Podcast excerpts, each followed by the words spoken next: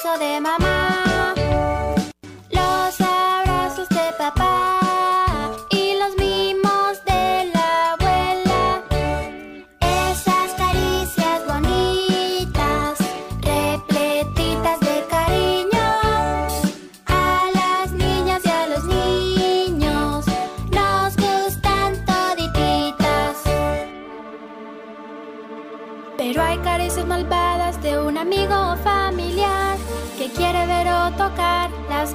que son privadas. Si algunas personas extrañas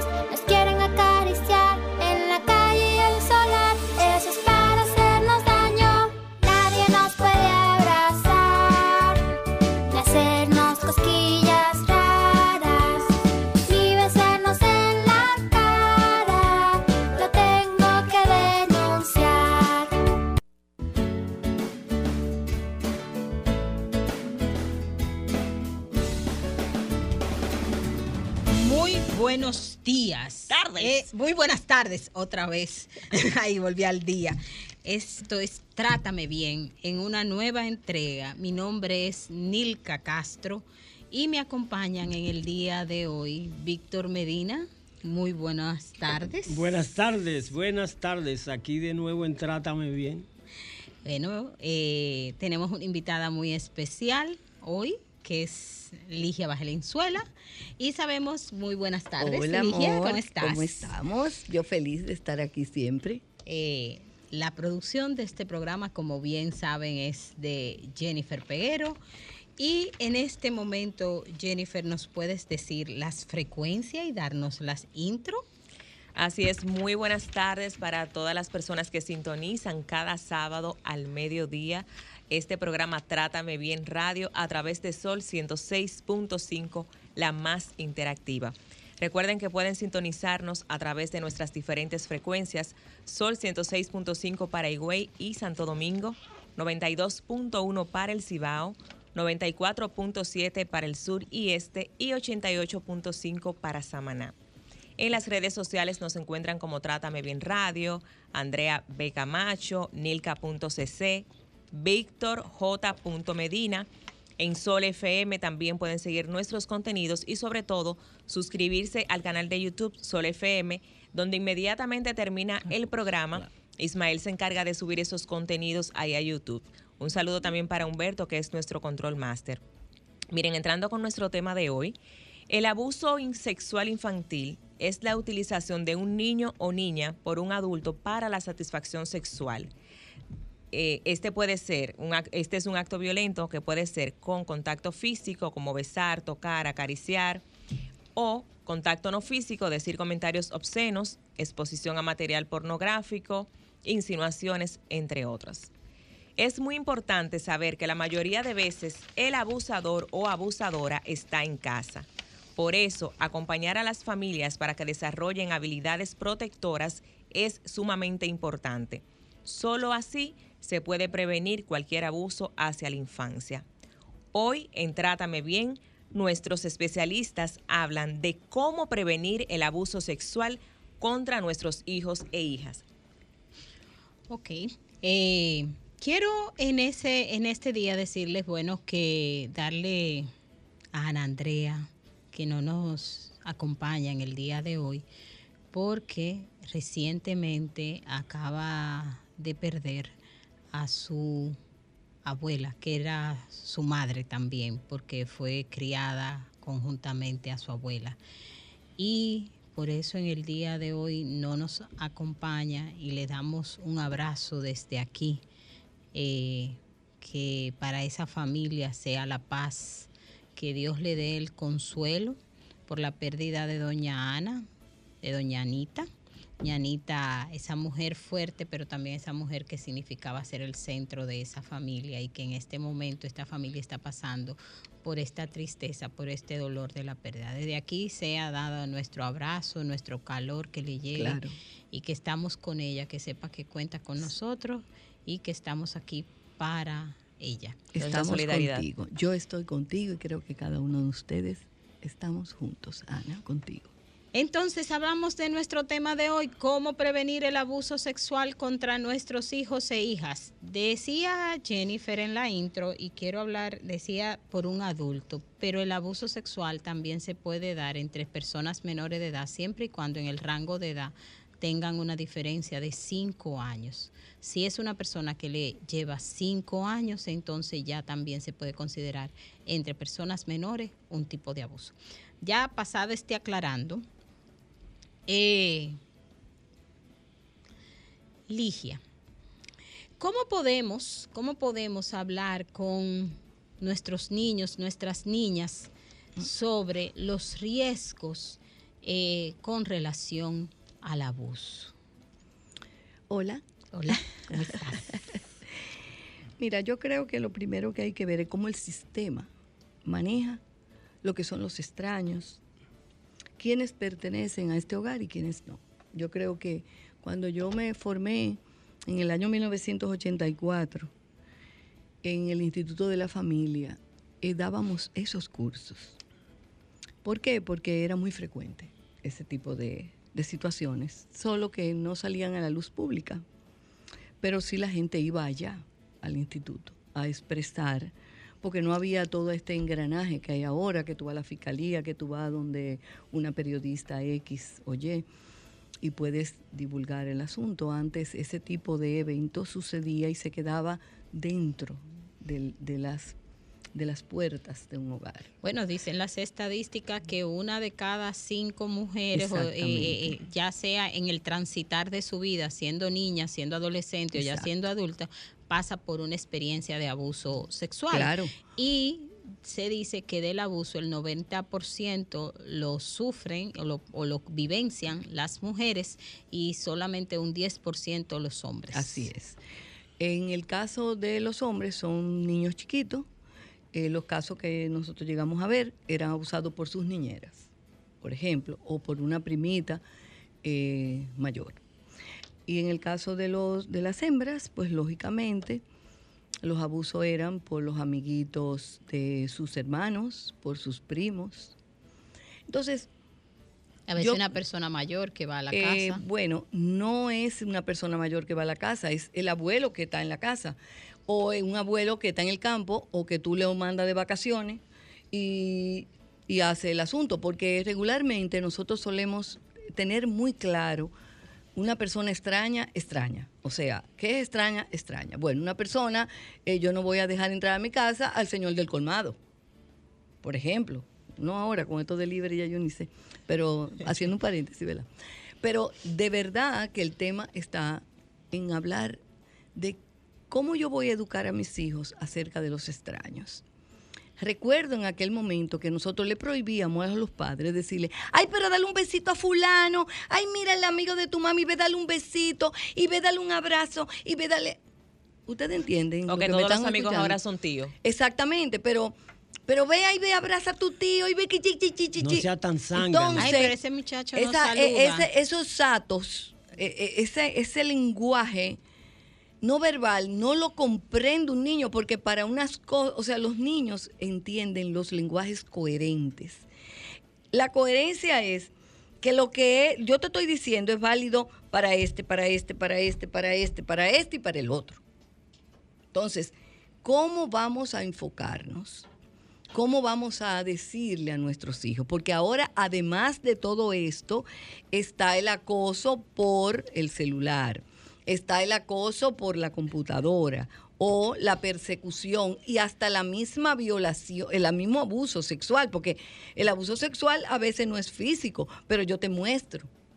Yo te muestro, yo me muestro, muestro mis partes íntimas al otro. Entonces, te estoy penetrando a, través de, la vista, te estoy impactando. Entonces, yo creo que nosotros eh, eh, vivimos eh, eh, toda esta noticia, por ejemplo, que pasó, pasó junto con la de la muchachita, mami, deja el celular, que yo estoy aquí. Entonces, eh, me quedé pensando en todo esto. O sea, cómo un niño conversa, qué bueno que en, el, que en este caso reciente, esta niña tuvo la, la madurez de conversar y la apertura de conversar con sus padres o con su mamá. Qué bueno, pero ese es el, yo diría que el 1% de las personas porque generalmente mamá está ausente o en el celular. Eh, mami, yo quiero hablar contigo. Sí, sí, sí, espérate un momentico, que estoy mandando este correo. Pero ya la muchachita perdió, o el joven perdió el, el ímpetu de conversarlo. Entonces, para mí yo creo que tenemos que enfocarnos dentro de la familia.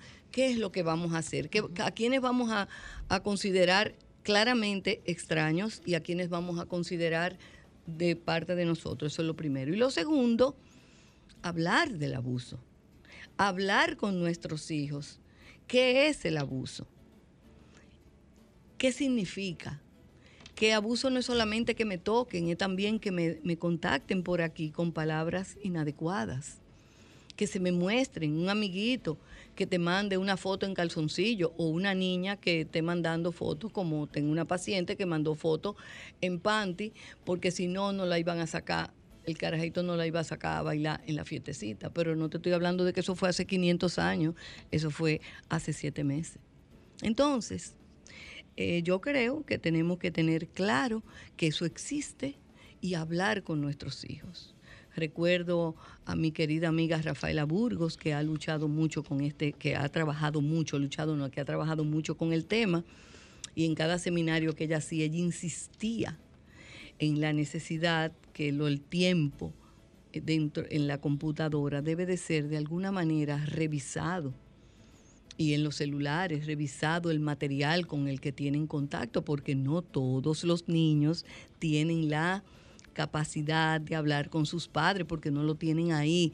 Esa mamá está trabajando mucho y cuando llega en la noche llega cargada con la compra del supermercado y ya está cansada, pero tiene que revisar tareas. Pero, o sea, yo cuando te narro esto, yo te estoy narrando la vida de la mayoría de las mujeres que trabajan en, lugares, entonces llegan desbaratadas para atender y los niños se dan cuenta, no, yo no voy a hablar con mi mamá porque ella siempre está cansada, porque ella no está accesible. Entonces, creo muy mucho que, los límites, las fronteras, así como tenemos que protegerlas, no con las Fuerzas Armadas, pero sí con la fuerza de nuestra palabra.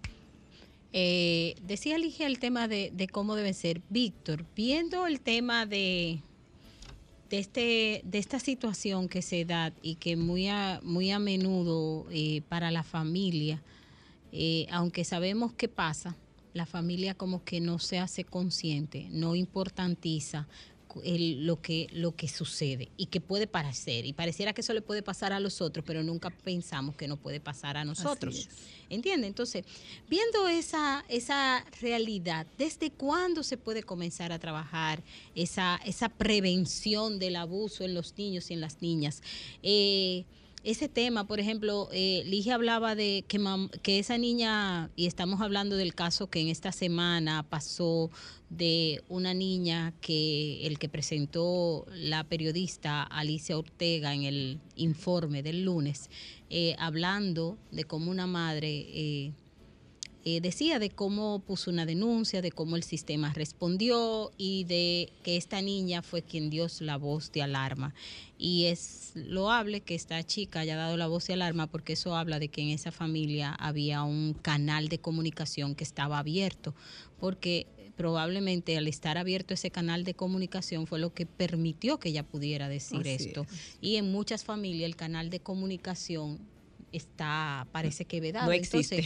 sí, o, está vedado. Simplemente el canal de, comunicación es dar mandatos, eh, órdenes eh, y decir qué hacer, pero eh, no está constantemente porque eso no, no, necesariamente es de que si estoy trabajando, no, se puede trabajar y se puede tener un canal de comunicación abierto, pero depende de cómo, que se haga. Entonces, Víctor, viendo eso, qué se puede, qué se puede hacer, qué se puede hacer, desde cuándo comenzar a trabajar esta, esta, esta prevención.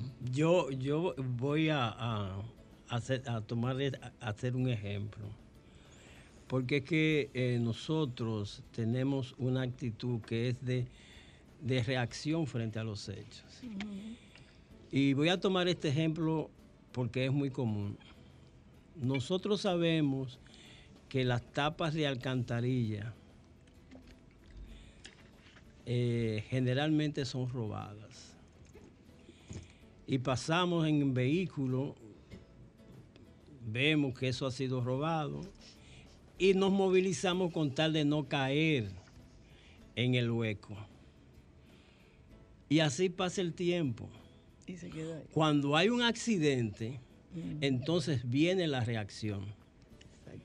Y así sucede con el abuso, así sucede con la violencia y así sucede con la ausencia de derechos que, de que padece nuestra sociedad.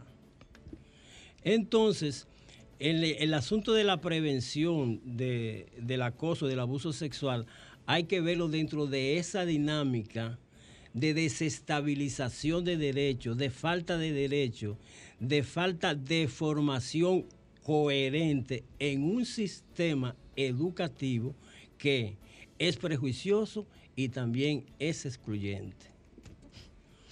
¿Eh? Uy, qué duro, qué duro. Otro elemento, otro elemento que tenemos que tomar en cuenta es que en, en los abusos siempre hay algún elemento jerárquico de poder. O es la edad, o es la posibilidad del acercamiento familiar, o es la estructura institucional que posibilite el abuso. O la estructura de la personalidad de quien ejerce el abuso. También, también. Entonces son, son los elementos, son los elementos que nosotros tenemos que tener en cuenta. Yo revisé, por ejemplo, algunas informaciones eh, mm. oficiales y los casos que aparecen publicados con condena y cosas, la mayoría son de personas de estrato vulnerable. Tú no encuentras la publicación de la condena de personas de niveles eh, eh, eh, de, mayor, de mayor nivel social. Eso no aparece en publicados y no es que no se hayan realizado, sino que mantenemos una actitud de complacencia por, un, por una parte y también de... Y vergüenza en muchos casos también. Exactamente. Por el mismo sistema de poder en que estamos. O que corres el peligro a ser excluido de una situación. Por ejemplo, una persona está filmando una película, una carajita de esa. Digo carajita, señores, no es despectivo, pero es que yo hablo así. Pero resulta que denunciar al productor de que me está acosando implica que yo me saquen fuera de la película que se está filmando o del casting y no pueda ayudar a mis padres a pagar X o Y cosas con las que ella sueña o no pueda conseguir X o Y. Recuerdo casos aquí, y no aquí, no. Vi ese, este tema, señores, ha sido objeto hasta de películas hasta de películas. Cuando se hizo la primera película de acoso, por ejemplo, a un hombre, que la dueña de ese periódico para que él pudiera estar ahí adentro, lo acosaba y él no quería esa situación. Eh, pero pasa con los peloteros, con, en, el, en el ámbito de la pelota, en el ámbito de, de todo donde hay una estructura de poder, donde si tú estás abajo, tus posibilidades de denuncia no son tan fáciles. En este caso pudo ser, en este caso. Pero aquí han habido muchos casos que no voy a empezar con eso porque no, no, no conviene tampoco, porque no estamos aquí para eso, eso todo el mundo lo sabe. Pero han habido muchas personas que para poder llegar a X situación han tenido que aceptar el acoso y el abuso sexual del productor. Pero, del este, de este. Entonces, en un niño, me recuerdo yo que cuando estaba eso, que fue cuando, ¿cuál fue el primer programa aquí que arrancó con niños contratados? que no se podían contratar porque eran menores. ¿Fue sábado de Corporán? Yo creo que sábado de Corporán Sábado y después fue, o- y después Y fue, después fue Isha. Isha. Isha Eh, después. eh, o, o no sé si que hubo que hacer un asunto para que pudieran eh, el contrato y con el todo tema este de tipo. cuando Heidi era que se llamaba la chiquita de Santiago que cantaba Ajá. eh, que ganó Bueno, eso, eso- pues eso entonces- es historia eso es entonces, historia Pero lo que les quiero decir es que yo no he dicho, no estoy diciendo que ahí se produjo nada, eh, no, no, para nada. Te quiero decir que, por ejemplo, son escenarios donde hay una estructura de poder y que vulneran, tiene que estar los padres muy claros de decirle a su hija, oye, estar aquí no tiene precio, ¿eh? Y hablar de esto, porque esto se dio en el contexto de un, de una, ¿qué era lo que se estaba filmando? Se estaba filmando. eh, él le hizo una promesa de que ella podía Ajá. accesar a un Gracias medio. a Dios que ella, eso no era determinante para su manutención y su, y su porvenir, que ella lo denunció. Pero si hubiera sido en otro contexto De mayor vulnerabilidad. de mayor vulnerabilidad, ella te aseguro, cariño, que se queda callada.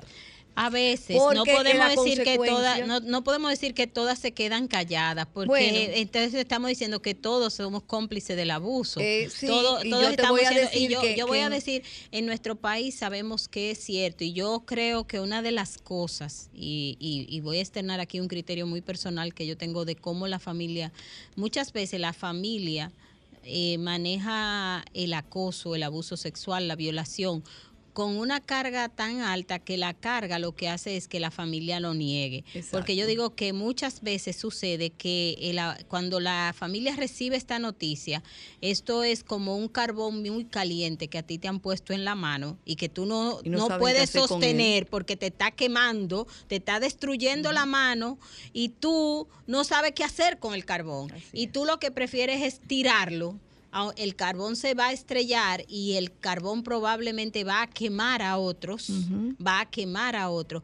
Pero tu incapacidad de manejar la situación, de manejar la situación, conlleva el que tú lo que diga es, eso no pasó. Y sabemos que el cerebro tiene mecanismo para lo que no pueden manejar, el cerebro lo que hace es un reajuste. O lo niega, o el cerebro lo olvida, porque el olvida. cerebro tiene la facultad de mantenernos vivos. Entonces, cuando el cerebro ve que algo atenta contra eso que se llama vida, porque yo no lo puedo manejar, entonces muchas veces, ahora, ¿qué es lo que tenemos que hacer? ¿Qué es lo que nos va a permitir poder manejarlo? Yo creo que cuando, si la información la tenemos, si hacemos la prevención, entonces la gente va a poder manejar el abuso. Claro. Porque también hay, hay un entramado que verdaderamente sí protege, como ustedes bien dicen. Hay un, entra- Eh, hay un entramado, fíjate, para que, para que veas el, el elemento, el elemento social. O sea, cuánta brega ha dado para que el sistema educativo asuma con propiedad la educación sexual. Uy, Ajá. esa es una deuda pendiente que tenemos. Eh, estamos Mira, hablando... El mismo sistema, eso, ahí el es que mismo se sistema se convierte, se convierte en cómplice. Exacto, y ahí es que se claro. comienza. Eh, estamos hablando de abuso, no le cambie y cuando volvemos seguiremos entrando en esta dinámica y en esa parte que decía Víctor de cómo el sistema se convierte en cómplice también para fomentar o para permitir Para permitir, conductas exacto, abusivas. exacto. Esto es Trátame bien.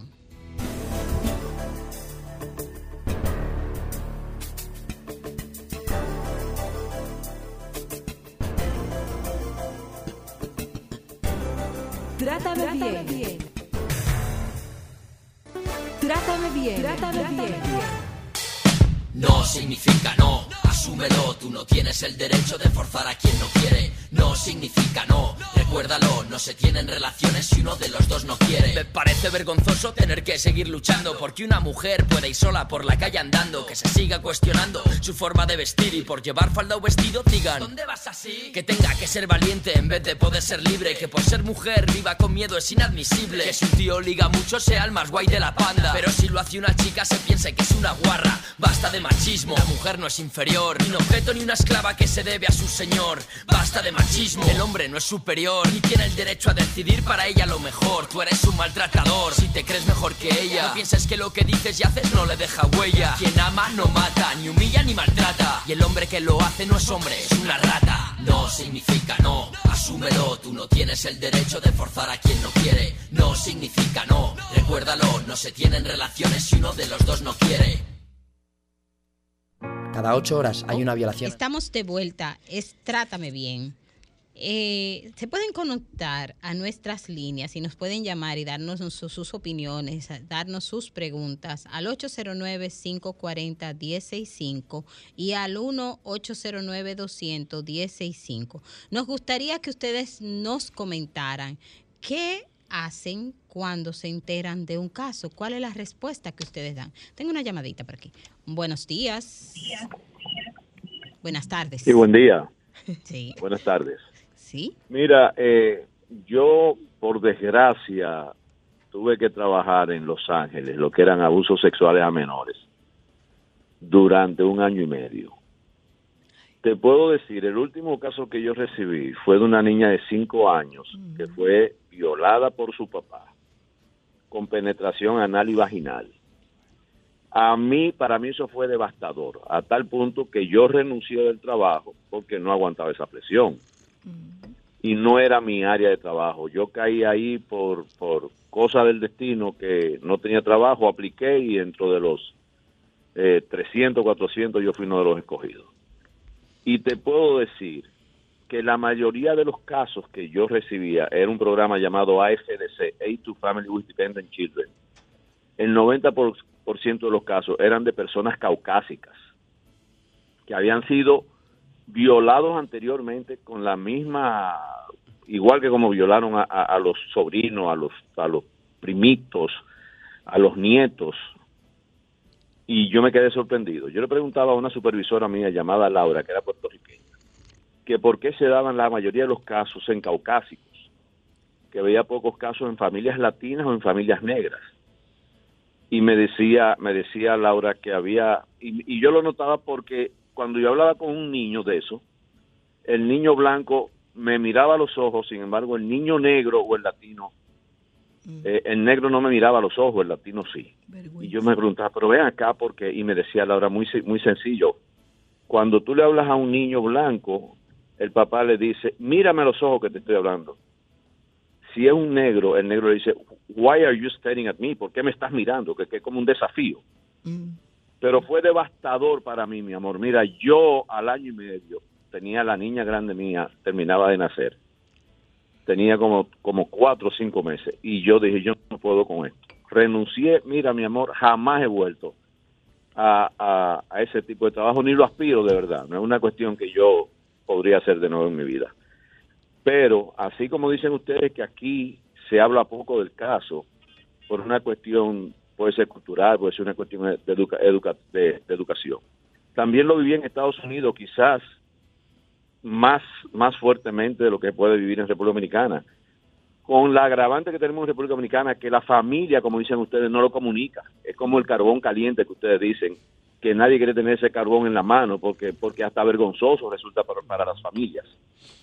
Pero aboguen ustedes que están dentro del medio, porque comience eso en las escuelas, porque te, te puedo asegurar que a Claro. nivel de escuelas y colegios existe en cantidades inimaginables. Señores, por favor, sigan ustedes en- eh, con una campaña así. Y, y mira, un placer estarlo escuchando ustedes por, por la radio. Buenas tardes. Muchas gracias por ¿De dónde esa llamada. ¿De dónde nos llama? De aquí de Santo Domingo. Ah, ok, muchas gracias. Eh, eso es importante y eso que él decía, es desgarrador trabajar estas temáticas y de verdad que son temáticas que mueven mucho y que afectan mucho. Y eso, eh, me, eh, eso que dice, porque pensamos que esto pasa nada más en las familias pobres, en las familias negras, y fíjese lo que él dice, en lo que más pasaba es entre los blancos. Eh, y cómo esos niños, cómo esos niños todavía siendo abusados podían mantener la mirada. O sea que a veces uno ve comportamientos que uno cree que pueden no ser abusivos y sí son. Y el otro tema que me llamó de, de esta llamada que, que rescato es ese, el, el, el que una, un abuso, una persona abusada, repita un abuso. Y lo que sucede es que quien, eso es como el niño que usted le da golpe, entiende que las situaciones se resuelven con golpe. Entonces, como esa es la manera de resolución de sus conflictos, él va a usar la fuerza para resolutar el conflicto. Algunos, producto del gran dolor, a veces toman opciones distintas. Pero muchas veces, entonces, aquellos que toman posiciones distintas, ese dolor, lo, quien, lo, quien, lo, quien lo sufre son, o quien lo padece son ellos mismos, porque entonces a quienes se agreden es a ellos, en vez de agredir a otros. Entonces, cuando se aprende el lenguaje, el lenguaje de la fuerza, el lenguaje de la violencia, ese lenguaje de dolor, ese lenguaje muchas veces lo que hacemos es que seguimos hablando con él seguimos comunicándonos con él. Y como nos seguimos comunicando con ese lenguaje, seguimos dando las mismas, las mismas, los mismos resultados. Entonces, es importante eso que decía, que, y ahorita Víctor, eh, ahí nos quedamos cuando nos íbamos a la pausa, el tema de que del sistema educativo, desde el sistema educativo se pueda hacer, eh, incluir eh, estas temáticas y que puedan ser parte y que dejemos de estar viendo siempre como que esto es que estamos haciendo a nuestros niños, niñas y adolescentes, como que si lo estamos invitando a que se activen sexualmente. Como que uno lo está promoviendo. Como que lo está promoviendo. Eh, o como que si estuviéramos siendo, queriendo que todos nuestros niños estén en el ámbito sexual. Y dicen los estudios que los niños y las niñas y las adolescentes que tienen información sobre su sexualidad se activan más tarde. Eso es lo que dicen los estudios. Claro, porque hay más responsabilidad. Porque son más conscientes a la hora de decidir. Porque eh, el que decide sin información probablemente va a hacer una mala decisión. Fíjate, quiero de una, uno de los elementos que se le presenta a la familia con con la violación, el acoso también, eh, aparte de, que no está, no tiene las herramientas para, manejarlo, está el elemento de culpa y de vergüenza que eso produce hacia el interno. O sea que es una situación realmente emocionalmente compleja. Muy compleja. Buenos días. Trátame bien. Sí, buenas tardes. ¿Cómo están ustedes? Buenas tardes. Es Primitiva que le habla. Hola, Primitiva, caramba. Estás? Ay, sí, estoy viva, gracias al Señor y usted también un gran abrazo, saben que le aprecio mucho. Un, saludo para el pueblo dominicano y para, para nuestra querida amiga Andrea, bueno, un abrazo grande, grande. Eh, yo sé que duele mucho, pero te recuperará porque la gran el duelo hay que vivirlo como dicen los expertos y, y, después lo que te va a conformar mucho y ella a ti y, y, que tú siempre estuviste ahí en los momentos más difíciles y no difíciles y eso te va a, reconfortar el dolor. Bueno, pues miren, el tema importantísimo, yo yo cuando era joven mi mamá no decía, una señora de campo, no decía que cuando tuviéramos novio que no nos dejáramos, o sea, que no nos dejáramos, o no, tener novio, hasta sin tener novio, que no nos dejáramos poner las manos en nuestro seno, en nuestra vulva, por ningún hombre.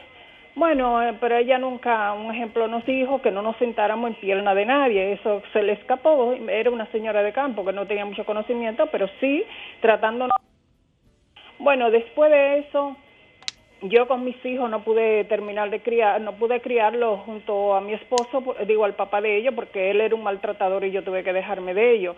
Pero estaba lo suficientemente consciente de riesgo que sufren las niñas con los hombres y más cuando, o sea, cuando uno no la está criando. Pero gracias a Dios ya no fueron violadas, pero sí, ellas me cuentan que en muchas ocasiones eh, habían hombres que querían hacerle insinuaciones de, de sexo o sea que eso es una situación que, que es muy común y que aquí se tiene miedo, las iglesias, las escuelas, la, los medios, la mayoría de los medios de comunicación tienen, tienen como miedo de tratarlo y se debería, porque para mí eso es un crimen de que una persona sea mujer o sea hombre, violen a un niño o a, o a una niña. Y yo para terminar, gracias a Dios que en el colegio donde estudió mi nieta, que me ha dado, Dios me ha dado la oportunidad de criarla, le daban mucho, o sea, eh, eh, clase de sexualidad y ella está muy muy preparada en ese aspecto de, no dejarse, ah, o sea, eh, hacer daño de nadie.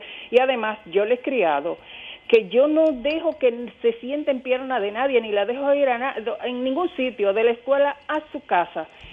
En una ocasión alguien me cerró el teléfono porque yo le dije que yo no le tenía ni confianza a ella ni con Jesucristo. Me cerraron el teléfono, pero a mí no me importa. Y yo estoy criando a mi nieta así y espero que todo el mundo críe a sus hijos sin tenerle confianza a nadie. Gracias. Yo creo que el tema, eh, eh, gracias Primitiva por el aporte. Mire, eh, me, me, encanta y Primitiva dijo algo que, que, hemos de rescatar y dice que no es que, no, que no tengamos confianza a nadie, no es simplemente de no, no, no se trata de de no generar la confianza. Lo que hay que saber es que cómo cuidarlos, tener un canal abierto, enseñarle a los niños lo que son sus partes íntimas, quiénes la deben tocar, eh, cómo pedirle siempre permiso al, al niño, a la niña sobre su cuerpo sobre su cuerpo, sobre quién lo va a bañar, ese tema del baño que es tan delicado, que siempre pasa que muchas veces exponemos que hoy lo baña uno, otro, un, un niño una niña no puede estar a cada rato siendo bañado por una persona diferente, porque le estamos dando un mensaje, como decía bien Ligia al, al inicio, los niños necesitan mensaje coherente, entonces ese mensaje de hoy uno, mañana otro, y como yo le digo que las partes son privadas y las partes se le ponen a 10 gente eh, eh, bañándome. ¿Entiende? Entonces, era lo que, eso es lo que yo quería retomar. Eh, con tanto con este mensaje que con esta intervención de primitiva como con las otras. Definitivamente, además de hablar, o sea, eh, dentro de esa conversación de qué son, de cómo cuidarme, es quienes pertenecen, quién es mi círculo de confianza. Porque no, sí, claro. Buenos días. Bueno, Vuelva a llamarnos, por favor. ¿Quién es mi círculo de confianza? Porque no se trata de generar una situación de que desconfío del mundo, porque eso tampoco es sano. Buenas tardes. Buenas. Los caballeros activos, buenas tardes. Buenas ¿Quién nos habla y desde dónde? Cuéntenos. Eh, Luis de Santo Domingo. Eh, de ese tipo de violaciones y ese tema que están hablando, Tú sabes que en la familia de clase media y clase alta pasan muchísimos casos y la misma familia lo tapa por vergüenza. Y te lo digo por experiencia propia porque tengo un caso dentro de mi familia. La familia siempre lo ha tapado toda la vida. Y han pasado situaciones y, esa persona estuvo a punto de estar preso.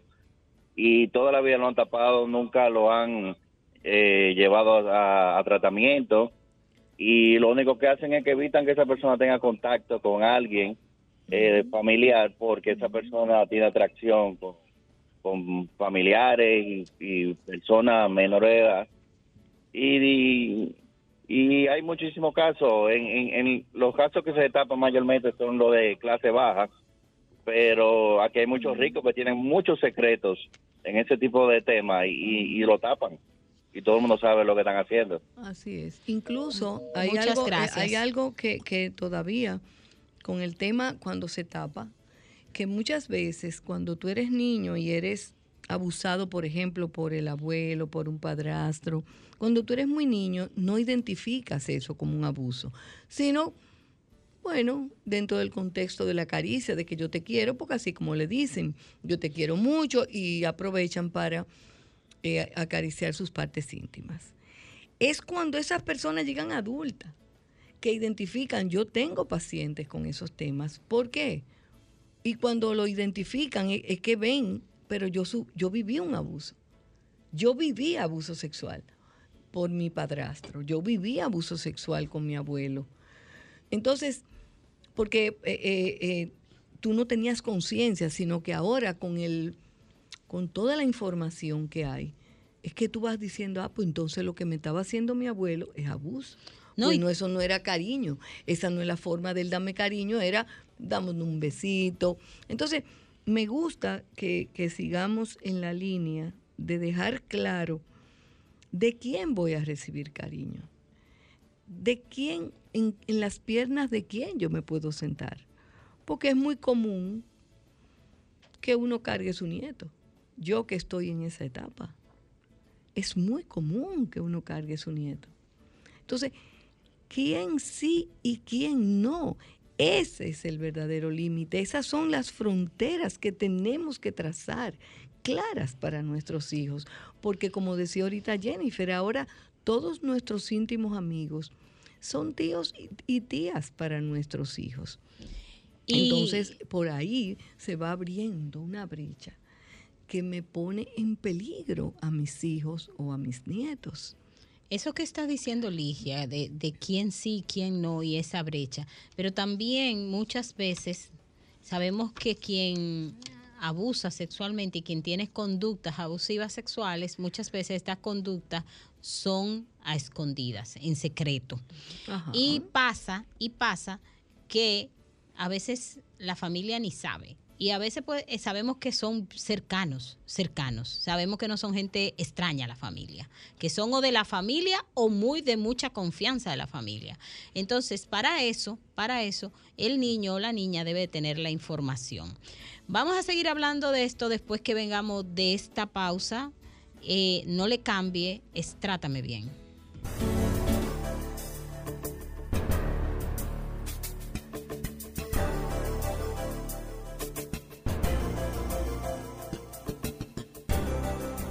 Trátame bien.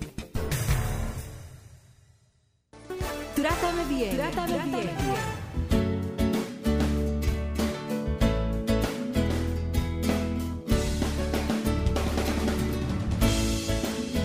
Ok, esto es Trátame Bien y estamos hablando de la prevención del abuso sexual contra nuestros hijos e hijas. Víctor y Ligia. Yo mira, yo quiero eh, eh, eh, graficar el proceso de- del abuso, o sea, el entorno. Primero, hay la posibilidad, el abusador tiene la posibilidad de penetrar en, al entorno. Exacto. Eso Sin problema. Eso es lo primero. Ahora, hay un proceso de seducción. Esa seducción puede comenzar con un regalito, con una que qué, porque el- el- ese tío si la quiere, o sea, siempre se está buscando un acercamiento. Es el, el- sobrino un- preferido. Un acercamiento con la posible víctima. ¿verdad? Está la interacción ya abusiva que se da con la repetición del hecho porque esa persona es conocida, es un buen hombre, una buena persona. Consumado el hecho, entonces viene la, la- la sugestión que se le da a la persona. No diga eso, es un secreto entre tú y yo. Eso es. Y comienza con Y ese como esa persona es tan, Claro, es tan, eh, claro. eh, cercana a mi mamá y mi papá, no lo digo. Ese secreto, ese secreto es mantenido hasta que se da una situación que ya Ajá. o Detonante. se descubre, hay una enfermedad, hay un comportamiento que ya den- denota que algo no está funcionando. Claro, por eso yo decía que en este caso, una variable que hay que tomar en cuenta es que esa persona no era amiga, no eran cercanos. ¿Entiendes? Entonces, para una persona no cercana se me hace más fácil Lo que pasa, denunciar. en este caso también pasa que es un adolescente y es diferente cuando los son- adolescentes y es son más diferente, es diferente el abuso cuando es en niños Sí. en la primera en la infancia, en Sí, primera antes de los- infancia, antes de los que 10 ya años. que en la adolescencia es diferente. Tenemos que en estos temas se vuelven complejos, que decía Jennifer sí, sí, es tan complejo, Muy porque hay- complejo, por eso hay que hablarlo por etapas porque no es lo mismo el abuso en primera infancia, el abuso en segunda en, en la adolescencia, Ajá. el abuso en la adultez son diferentes. Entonces, ese es un tema. El otro tema, el otro tema no es lo mismo, por ejemplo, un caso de abuso recurrente que un caso de abuso que es una vez. Y ojo, Nilka, aprovechando que estás hablando de las diferentes etapas, eh, hay algo y es que los padres muchas veces, y me incluyo, subestimamos eh, lo que nos dicen los hijos. Muchas veces los niños no ale- nos alertan. Un ejemplo, mira, a mí no me gusta esa persona. Yo no quiero ir a la casa de esa persona. No me siento cómodo. O sea, los niños lo expresan y los padres muchas veces nos imponen y me dicen, deja de ser tan odioso. Claro que sí, porque ese es tu tío o ese es tu tía. Porque tienes que saludarlo. O sea, no, a eso que dice Jennifer es importantísimo porque muchas veces nosotros pensamos que los niños son unos caprichosos y pensamos que el niño no tiene co- como capacidad. Entonces vemos a los niños, por eso lo vemos como, por eso el término de que ustedes son menores, es como que ustedes no tienen capacidad, son menos. Y no, son personas menores de edad, lo que tienen es menos edad, pero tienen capacidades. Tienen Y capacidades. quiero llamar- Y, y a eso, a eso es importante prestarle atención, porque así como usted, y piénselo usted como adulto, usted hay gente que usted la acaba de conocer y a usted esa gente no le hace clic. No le hace clic. No me gusta su Biblia. No, no, es, es que como que yo siento, como- usted como que intenta, usted hace ahí de educado, pero usted dice, no me hace clic. Usted se, y usted se mantiene a cierta distancia de esa persona. ¿Qué es lo que pasa con los niños y las niñas? Que los niños y las niñas a veces para estar a cierta distancia requieren de el acompañamiento o del consentimiento de mamá o de papá, porque son quienes lo están llevando a ese espacio, son quienes lo están poniendo en esa situación. Así Ligia, tú querías El tema decir está algo. buenísimo. Yo quería 30 decir algo. segundos cada uno para las Yo, pues- conclusiones. Pues, para mí, para como conclusión, quiero reforzar el tema de que siento que nuestra población está muy sola, sobre todo los padres, las madres y los padres de los niños, niñas y adolescentes. ¿Por qué? Porque antes existían las escuelas de padres. Las escuelas de padres invitaban profesionales a, a la- las diferentes instituciones en las que yo trabajaba en Conani, por ejemplo, teníamos casi todas las tardes que ir a una escuela a dar una charla. Entonces, y, y todas giraban en torno a las, muchas de ellas en torno a la sexualidad. Hoy, hoy yo siento que hay que con el tema de que se ha sacado la educación sexual de las escuelas, porque en, algunos colegios tienen la responsabilidad y la, y la dan. La dan porque la dan porque yo soy testigo en el caso del colegio de mi nieta.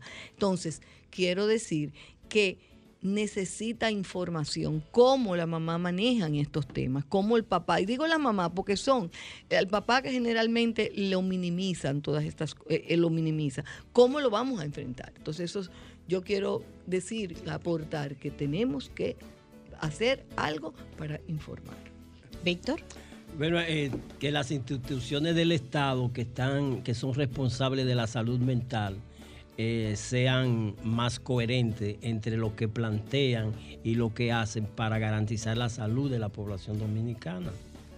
Yo quiero, para cerrar, solamente decir que en el día de hoy lo que estamos viendo es un gran reto que tiene nuestro país por delante, de hacer un proceso verdaderamente educativo para la prevención del abuso y de los y de la de todos los temas abusivos sexuales, porque es una necesidad. Así Muchas gracias por su sintonía. Le esperamos el próximo sábado en una nueva entrega. Esto es Trátame Bien. Quédese con Sol 106.5 FM, la más interactiva. Nos vemos hasta el sábado que viene.